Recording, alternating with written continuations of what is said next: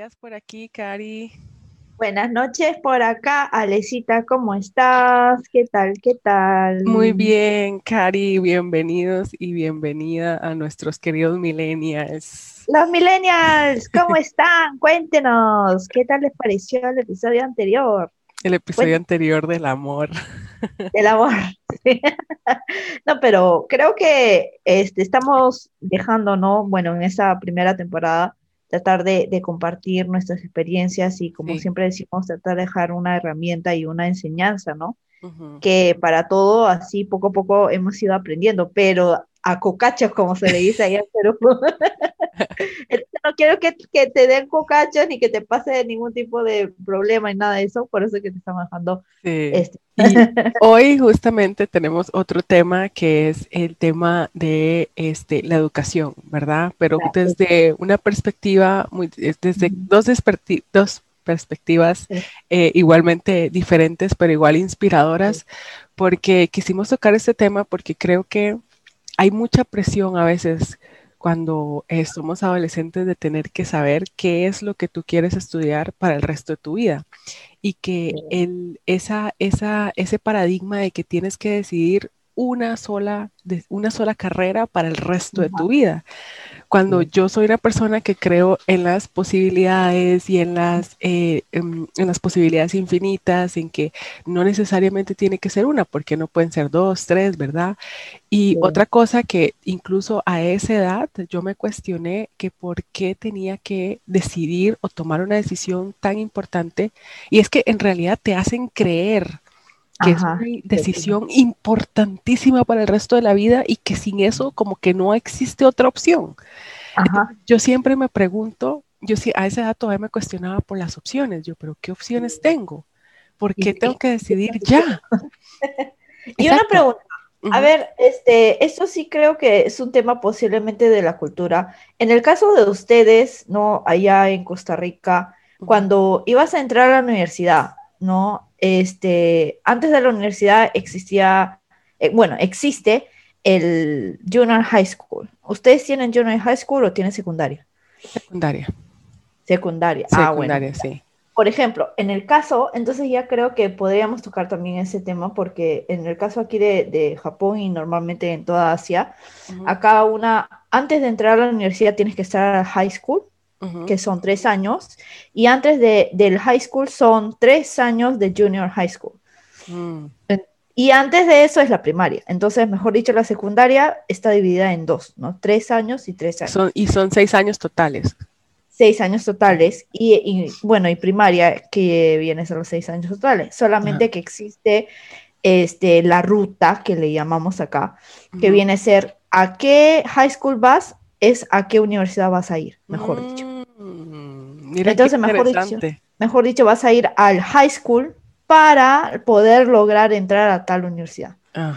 Entonces, ya digamos a los 15, antes de los 15, porque yo me acuerdo que yo me gradué a los 18, entonces 15, a los 14, ya tenía que decidir a qué high school, mejor dicho, tener la mentalidad a qué universidad voy a ir. y para esa universidad, ¿qué voy a salir? Entonces es como que, wow. Imagínate la presión ahora que lo vemos desde esta perspectiva, ahora que lo vemos desde nuestra edad, ¿verdad? A los 14 años, tener una presión de saber qué vas a hacer para el resto de tu vida. Yo creo que, o sea, creo que es, es, mucha presión. Incluso, ¿qué pasa? Por eso estamos tocando ese tema, porque hay personas que a los 29, 30 años están teniendo crisis existenciales donde no saben qué hacer con su vida. Justamente eso porque hubo una presión en su adolescencia en donde principalmente tomaron decisiones por lo que, por, lo que las, personas, las demás personas les decían que debían de hacer. ¿verdad? Los deberías que habíamos tocado en el, en el episodio 3. Entonces, imagínate que yo siempre, yo soy una persona de cuestionamiento y nunca me he terminado de cuestionar, incluso a esa edad me cuestionaba por qué tenía que tomar esa decisión cuando había muchas cosas que yo quería hacer. Tenía muy claro que quería terminar una universidad, pero no tenía idea qué carrera. Y por más eso que te hacen estos exámenes de como que te evalúan de acuerdo a tus habilidades, qué es lo que de acuerdo a tus habilidades, entre comillas, tú deberías estudiar. Y yo tenía habilidades supuestamente en esa en época, pero yo no me conectaba con esas habilidades. ¿ok? Era como, ah, no, tú tienes como habilidades para la escritura, habilidades para, para, como para estudiar educación o algo así. Yo, no, yo no me siento conectada con esas habilidades. O sea, lo que yo quería en, esa, en ese tiempo, esa edad, yo quería explorar, conocer, yo quería conocer el mundo, yo quería explorar idiomas, yo quería hacer muchas cosas. Entonces, para poder determinar qué era en lo que en realidad me quería enfocar. Sí. Y no fue hasta los 29, 28 años que me di cuenta que era lo que verdad yo quería estudiar. Pero ¿qué pasa? Que a esa edad es como que tu mente, por tus paradigmas, por tus creencias, te empiezan a decir como, ay no, pero ya está como un poquito vieja, ¿no? Para entrar a la universidad o como, uy, ya, ya se le pasó el tiempo para estudiar. Y aquí en Costa Rica hay un dicho, una, una frase que honestamente detesto, que es que dicen que el hora vieja no aprende a hablar. Es que aquí la gente, no sé si sabes que un, periquito o un, un avecito. Un, ave, ajá, dicen que un ave vieja ya no aprende a hablar. Como es que supuestamente que entre más viejo ya no puedes aprender, lo cual yo creo que es completamente falso. Yo quiero aquí como más que todo enfocarme que no hay una edad específica para que tú termines de aprender, a, empieces a aprender algo. Ajá. ¿Y sabes qué cosa? Mira, me, da este.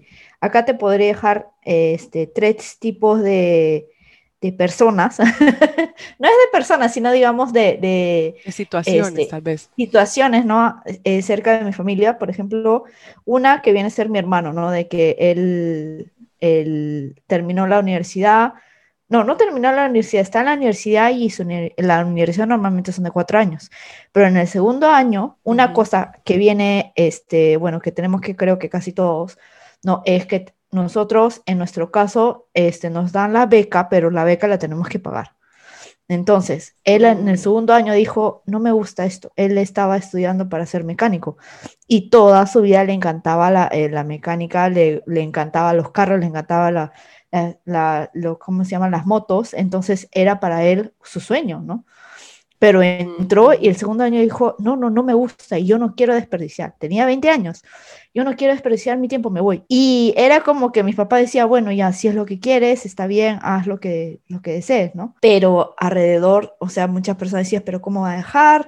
Ya entró, tienes, digamos, su futuro ya este, ¿cómo le dicen? Este, asegurado, mm. que no sé qué, que no sé cuánto, pero a él no le importó, entonces dijo, ¿sabes qué? No, yo me voy. Creo que dentro de eso tiene eh, mucho, mucha influencia en la parte de mi mamá, ¿no? Que mi mamá, mira, a mí me, me, me dio a luz cuando ella tenía 20 años, entonces era súper joven, estaba en la universidad, es arquitecta, y bueno, postergó su, eh, su su tesis, todo eso, por dar a luz a mí, ¿no? Entonces, mejor dicho, fue la razón que tuvo que parar.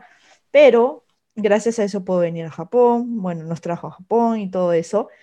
Y luego de eso ella dijo, creo que a los 30, más o menos a mi edad, dijo, quiero terminar al menos mi carrera. Entonces se regresó a mm. Perú, dio su tesis. Yo me acuerdo que yo tenía que 10, 11 años. Bueno, también eso es una parte del ping-pong, ¿no? Que justo hablamos, creo que en la primera en el segundo episodio. Y, ya este, terminó todo eso, eh, a pesar que ella le dio la depresión, eh, dio a luz a mi hermano, eh, con todas esas, digamos, las dificultades que tenía, ella a los 45, creo, eh, decidió regresar a estudiar. Entonces sacó su certificado de japonés. Entonces, es este, cosas así que les enseñamos a los hijos, ¿no? Los padres también, ¿no? Que decimos, está bien, si te equivocas, digamos, de lo que estás estudiando, no importa, porque viene a ser un estudio más. Es lo que tú de verdad quieres hacer. ¿No? Y no importa la edad tampoco, 45 hasta 50 años, hasta ahora sigue estudiando. Entonces, es, como decir, ella ¿no? nos, nos enseñó, y creo que fue una de las razones, de lo que te dio de mi hermano y también lo que yo siento, ¿no? Si de verdad es lo que te gusta, lo que te suena y tienes la oportunidad de hacerlo, hazlo. Vas a encontrar la forma que sea. No tienes que, digamos, esperar a tener que este, 40, 50 años y decir, no, ya, no, ya la edad ya no me da. No Exacto. Existe eso de que la edad ya no, me da. No, no, no.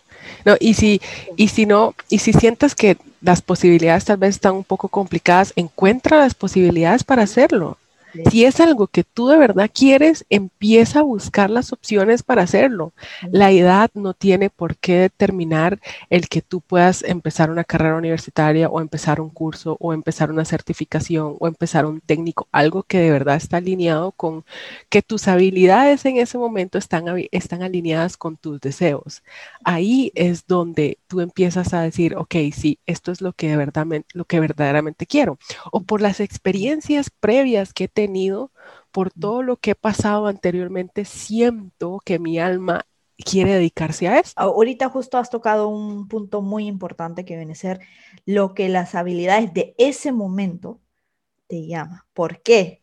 Exacto. Y esto lo hemos visto y esto, digamos, yo lo estoy sintiendo, lo siento, tú lo sientes, todos lo sientes y uno se olvida que la habilidad cambia porque nosotros evolucionamos. Yo empecé, ¿no? Con todo esto de, bueno, del trabajar en, en, la aerolínea, vi el mundo, supuestamente, este, si tengo los idiomas, tenía que ser una traductora. Y dije, no, yo no quiero ser traductora, yo quiero trabajar en algo que me dé ganas de ir al trabajo todos los días. Y era hacer este, este customer service, ¿no? Que viene a ser, bueno, en el, aeropuerto. Entonces, para mí yo estaba feliz, ¿no? Y de ahí, ¿qué fue? Me fui a un trabajo que era completamente diferente, que era trabajar en una compañía japonesa y yo este, ejercía ahí mi, mi, mi, digamos, mi título, ¿no? Que viene a ser de, este, ¿cómo le dicen? Ese comercio exterior. Yo trabajaba para logística, pero dije, y lo, lo, hice por un año y medio y dije, no, eso que yo me, me he tirado los cuatro años estudiando, supuestamente, bueno, esto es lo que debería, ahí ya viene a ser el debería, y bueno, sé los idiomas, sé más o menos cómo coordinar, sé el tiempo, se supone que es algo que yo lo he trabajado y no era, no era. ¿Por qué? Porque todos evolucionamos y me di cuenta, no, exacto, exacto. Tengo que buscar algo que de verdad quiero, ¿no? Entonces, este, ahí fue, digamos, que utilicé, ¿no? ¿Qué es lo que quiero? Que a las finales yo quería, digamos, tener mi, mi compañía, yo ya era esa mentalidad del emprendimiento, quiero algo para mí, quiero algo para mí, qué es lo que sé ahorita, qué cosa es lo que me va a llegar a poder tener ese emprendimiento. Ahí fue que saqué, digamos, las partes de, de, los, de qué es lo que uno de verdad en ese momento lo siente que es habilidades, ¿no? Poco a poco cuando uno va, digamos, este, poco a poco sacando esas habilidades, uno va recordando lo que es bueno y también de lo que es bueno es como que hacer un, un upgrade, ¿no? Cada vez es un upgrade, un, upgrade un, upgrade un escalón más. Un escalón, más. en tu y, Me, y me encanta esa historia que tú tienes para nosotros, que viene a ser de lo que cuando tú empezaste a, a estudiar, ¿no? Y te diste cuenta, no, no es esto, un poquito más quisiéramos escuchar. Sí, o sea, estuve, imagínate que justamente eso, ¿verdad? Por creer que mis habilidades en ese momento, después de haber salido de trabajar de, del mundo de la aviación, de la aerolínea, yo dije, yo tengo idiomas, me gusta todo esto de, de los países, entonces voy a estudiar relaciones internacionales, ¿verdad? Porque es lo que, claro, sí, relaciones internacionales son mis habilidades, pero cuando entré a la carrera y empecé a ver que eran muchas cosas de política y muchas cosas que en realidad no estaban alineadas conmigo, yo decía como, no, pero esto yo no me veo. O sea, una cosa muy importante y es aquí intentar dejar este ejercicio y es que intenten visualizarse, una vez que estén haciendo eso, intenten visualizarse eso a futuro. Y cuando yo intentaba visualizarme en eso, no lo podía, o sea, no podía poner el, cuadro completo, el picture completo, no lo podía ver. Entonces yo dije, no, no, no puedo con esta carrera, con dos, dos cuatrimestres, tal vez debería estudiar, este, y eso ya a mis 26 años, ¿verdad? Tal vez debería estudiar este, business, como eh, administración de empresas, administración, porque es una carrera muy versátil, puedes aplicarla en cualquier tipo de, nicho, ¿verdad? Entonces, administración de empresas creo que definitivamente es para mí. Igualmente, el primer cuatrimestre era como, ok, el segundo era como, no, y cuando veía el plan de carrera, cuando veía el plan de carrera, yo decía, no, es que no me siento conectada con esto. Yo no me veo y me visualizo como una administradora de empresas, no, no. Entonces yo dije, no, no, no, o sea, no, no sé qué, no sé qué voy a hacer. Entonces entraba en, en esa etapa de descubrimiento, que en mm. esos momentos tú te sientes como, la palabra, y le voy a decir, puede ser una palabra bastante fuerte, pero te sientes como un estado de frustración, como un fracaso, porque sientes que, que, no hay nada allá afuera para ti. ¿verdad? Pero tienes que seguir en esa etapa de descubrimiento. Ahí fue donde dije, no, voy a dejar todo lo universitario y voy a entrar a, a pastelería, voy a estudiar pastelería. ¿Verdad? Y dentro de la pastelería fue donde me di cuenta que una de mis grandes pasiones era la nutrición. Porque siempre he sido una persona que me ha gustado comer bien, pero era, no había dado ese clic. No había tenido ese clic que yo necesitaba para darme cuenta que era una de mis pasiones. Entonces ya estando ahí me di cuenta que en realidad me encanta la nutrición y me gusta la nutrición clínica me encanta la nutrición más científica de enfermedades, de cosas así que jamás, honestamente, jamás yo me imaginé siendo una persona, o sea, no, me, no, me, imaginaba que ese tema a mí me iba a gustar, la química y todo esto que lleva la, la, la carrera, porque es una carrera que la verdad se lleva muy de la mano con medicina. Los cursos, con los cursos que tú tienes que llevar, son de, ciencia, de ciencias de la salud, o sea, literalmente llevas como un cuarto de lo que medicina lleva. Entonces, ah. es, no es una carrera tan fácil, pero me gusta. O sea, cuando pasé una de las materias más difíciles, porque yo te decía que era una persona que a mí me cuesta mucho las matemáticas, pero eso que nos cuesta las matemáticas es un paradigma a veces que tenemos también, ¿verdad? Y yo dije, no, voy a, voy a sacar primero, las, voy a empezar a sacar las materias más difíciles. En vez de empezar por lo más fácil, yo misma me reté a empezar a sacar las materias más difíciles. Y yo decía, no sé cómo voy a hacer esto. Y una de las materias que hay personas que ya se van a graduar de nutrición y todavía no han sacado esta que se llama bioestadística. Es una materia bastante pesada. Y yo dije, voy a sacar bioestadística primero, no sé por qué, voy a hacer un suicidio, porque así me voy a dar cuenta, dije yo, a mí me gusta retarme a mí, y es otra cosa ah. que quiero que, que, también la gente haga, que se rete a ellos mismos, que tú te retes a ti mismo, ¿verdad? Yo dije, voy a retarme a mí misma porque aquí me voy a demostrar a mí, no tengo que mostrarle a nadie, no tengo que mostrarle al mundo, no tengo que demostrarle a nadie, tengo que demostrarme a mí que de verdad esto es lo que yo quiero. Y créeme, que la hice, tuve que repetirla. Y la segunda vez dije, esta va a ser la última vez. Y cuando yo pasé a la materia, te lo juro que lloré, sentía como que me estaba graduando. Entonces ya tengo como una paz, ¿verdad? Obviamente tengo materias todavía más difíciles que atravesar, pero, pero es eso. Me di cuenta que verdad era eso y me puedo visualizar en eso. Me puedo visualizar en eso a, largo, a largo tiempo, a, un, a un largo, a futuro, lo puedo ver. Entonces yo creo que eso es, eso es muy importante, verte, retarte. Verte, retarte y más que todo visualizarte, ¿no? Y ¿sabes qué es lo que, lo que me encanta? Lo que tú dices, por ejemplo, en tu caso, tú dices, a ti te gusta retar, ¿no? Y recomiendas retar, ¿no? a mí no. por eso, por eso tengo okay, okay.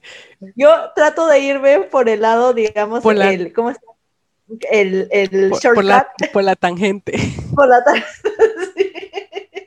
¿Cuál es el shortcut? Hasta mira, y justo ahorita que, que mencionaste la parte de, del syllabus, ¿no? Que viene a ser, como le dicen, este, la, el, donde te ponen todo lo, qué es lo que vas a tomar de la carrera. Ajá, el plan de carrera. el plan de carrera, ay Dios mío, yo trataba de elegir lo que más fácil era y lo que yo conocía, nada más. Yo decía, no, me lo tengo que hacer, pero de la forma que sea, no sé cómo voy a lograr, pero yo solamente lo más facilito, pum, pum, pum, pum, pum, ya está, listo. Pero mira, mira que aquí hay, dos maneras de hacerlo entonces. Mira, por eso, por eso me gusta hacer esto con Cari, porque somos dos perspectivas muy diferentes. A mí me gusta retarme y me gusta empezar a abrir camino por lo más difícil y Cari dice, no, a mí me gusta verlo de manera verlo cómo lo puedo hacer de la manera más fácil. Más fácil, más práctico. Y eso también, y más práctico, y eso también es válido, ¿verdad? Y justo mira, por ejemplo, ahorita que hace un momento que estamos hablando, sé que no, no es el tema en sí, pero del emprendimiento, ¿no? Yo, este, más digamos, este, a pesar que trato de buscar, ¿no? La parte de, de ir lo práctico, de ir lo más, cuál es la, la forma más fácil, y lo que sí he aprendido muchísimo es la importancia de una persona certificarse. Yo no me refiero de que sí o sí tienes que ir a una universidad, pero sí estudiar al menos de lo que estás haciendo, ¿no? Tener, yo creo que tener conocimiento sobre lo que estás haciendo. Totalmente, ¿no? Y así como dicen, ¿no? Más que todo uno aprende de la práctica, puede que sí, ¿no? Pero en mi caso, ¿no? Por ejemplo, que este, yo veo la astrología, que veo, digamos, esa parte de la luna, ¿no? Es un poco, uno necesita de verdad sentarse a estudiar y de verdad poner ese esfuerzo porque es diario, cambia, ¿no? y, Y, me doy cuenta, ¿no? De que no puedo dejar, por ejemplo, igual con las consultas, no puedo dejar de decirte, oye, ya, te voy a ver tu carta natal y hasta punto final, con esto ya, adiós. Yo no, yo no, no mm. llego a hacer eso. Entonces, sé la importancia que tiene el estudio, sé la importancia que tiene saber ese conocimiento y sé la importancia, ¿no? lo, lo, lo, tan, tan fuerte que es poder conocer una, una, un idioma más, porque la astrología viene a ser un idioma más, ¿no? Entonces, a, pesar, a pesar que no vayas a la universidad, no, no te decimos tienes que ir a la universidad. Exacto. Pero si de verdad quieres hacer algo, o al menos quieres dedicarte a algo, sí te recomiendo de tomar un curso, tomar este, un conocimiento. Un conocimiento, ¿no? Está válido sí leer, pero se te va a facilitar todo, se va a facilitar todo. Se te va a facilitar todo y aprender también de las personas que están donde tú quieres estar. Yo creo que es súper importante y, esto tanto, tanto para el emprendimiento como para lo que quieras hacer en tu vida, tener una mentoría, es súper importante. Es súper importante. Por ejemplo, yo, yo tengo mentores y hasta el día de hoy sigo aprendiendo de ellos y es como un estudio constante, es como un, estar estudiando, aprendiendo constantemente, constantemente y es necesario porque hay algo que he hecho una de mis mentoras dice que ella dice que lo que si no estás creciendo, no estás aprendiendo, entonces te estás muriendo. Y estás estancado o si crees que ya llegaste a un nivel y ya no puedes aprender más, entonces de, ahí para abajo empiezas a morir. En lo que sea, en lo, o sea, no tiene que ser, como dice Cari, una carrera universitaria, algo grande, pero tienes que estar en un constante aprendimiento, descubrimiento, qué es eso, qué sigue, qué sigue para mí, qué, qué más puedo aprender, ¿verdad? ¿De quién más puedo aprender? Ahí te salen, digamos, las chances también, ¿no? Ahí te salen las chances que ya necesitas en, en, ese momento.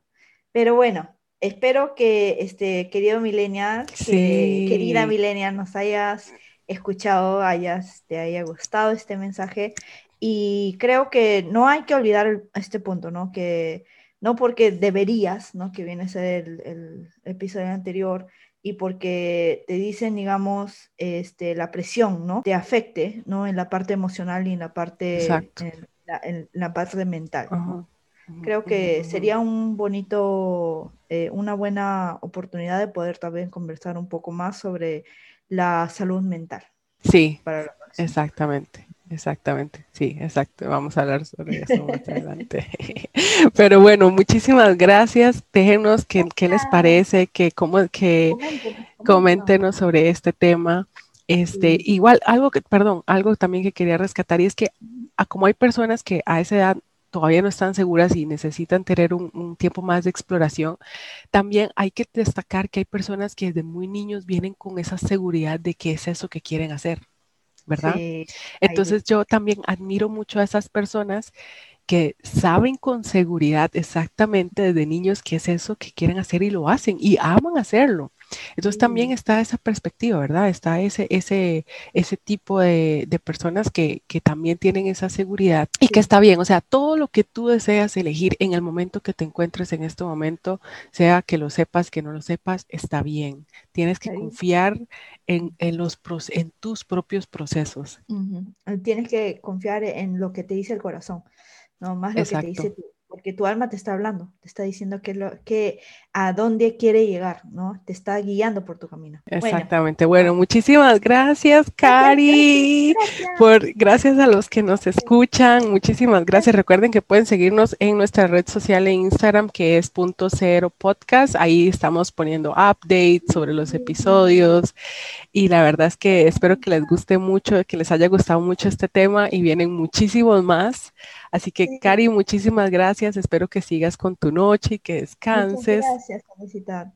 Igual manera a ti, Este, muchas gracias, Milenia, por escucharnos y pronto nos vemos en el siguiente episodio. Sí. Gracias, un fuerte abrazo. Chao.